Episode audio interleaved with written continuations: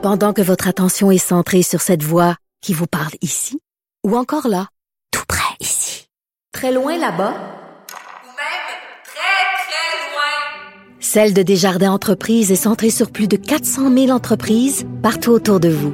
Depuis plus de 120 ans, nos équipes dédiées accompagnent les entrepreneurs d'ici à chaque étape pour qu'ils puissent rester centrés sur ce qui compte, la croissance de leur entreprise.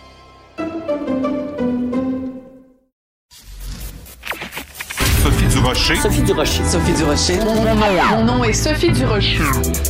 Sophie Durocher. Des opinions éclairantes qui font la différence. Cube Radio.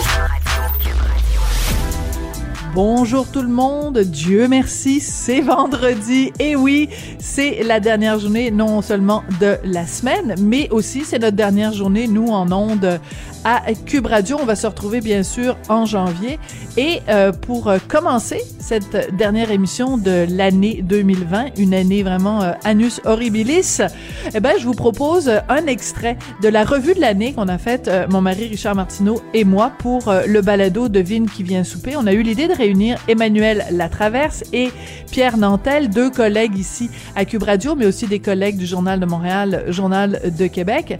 Et on a fait une revue de l'année avec eux un peu différente de ce qu'on fait d'habitude. On leur a demandé simplement de nous nommer quels étaient pour eux les héros et les zéros de 2020. Donc des gens qui sont illustrés pour leurs bons coups et des gens qui sont illustrés pour leurs mauvais coups. Richard et moi, bien sûr, on s'est aussi prêté à l'exercice. Alors vous allez retrouver ça dans la section balado sur le site de Cube Radio. Je vous propose un petit extrait où Emmanuel Latraverse nous parle de la fameuse controverse de l'association Les Libraires et de la liste de lecture du premier ministre François Legault. Pendant des années, on a cassé du sucre sur le dos de Stephen Harper à lui envoyer des livres et à se moquer et rire du fait qu'il ne commentait pas sur les livres qu'il lisait. Puis après ça, on va reprocher à François Legault de faire ce qu'on demandait à Stephen Harper de faire. Alors, euh, des échanges vraiment très vigoureux entre euh, quatre euh,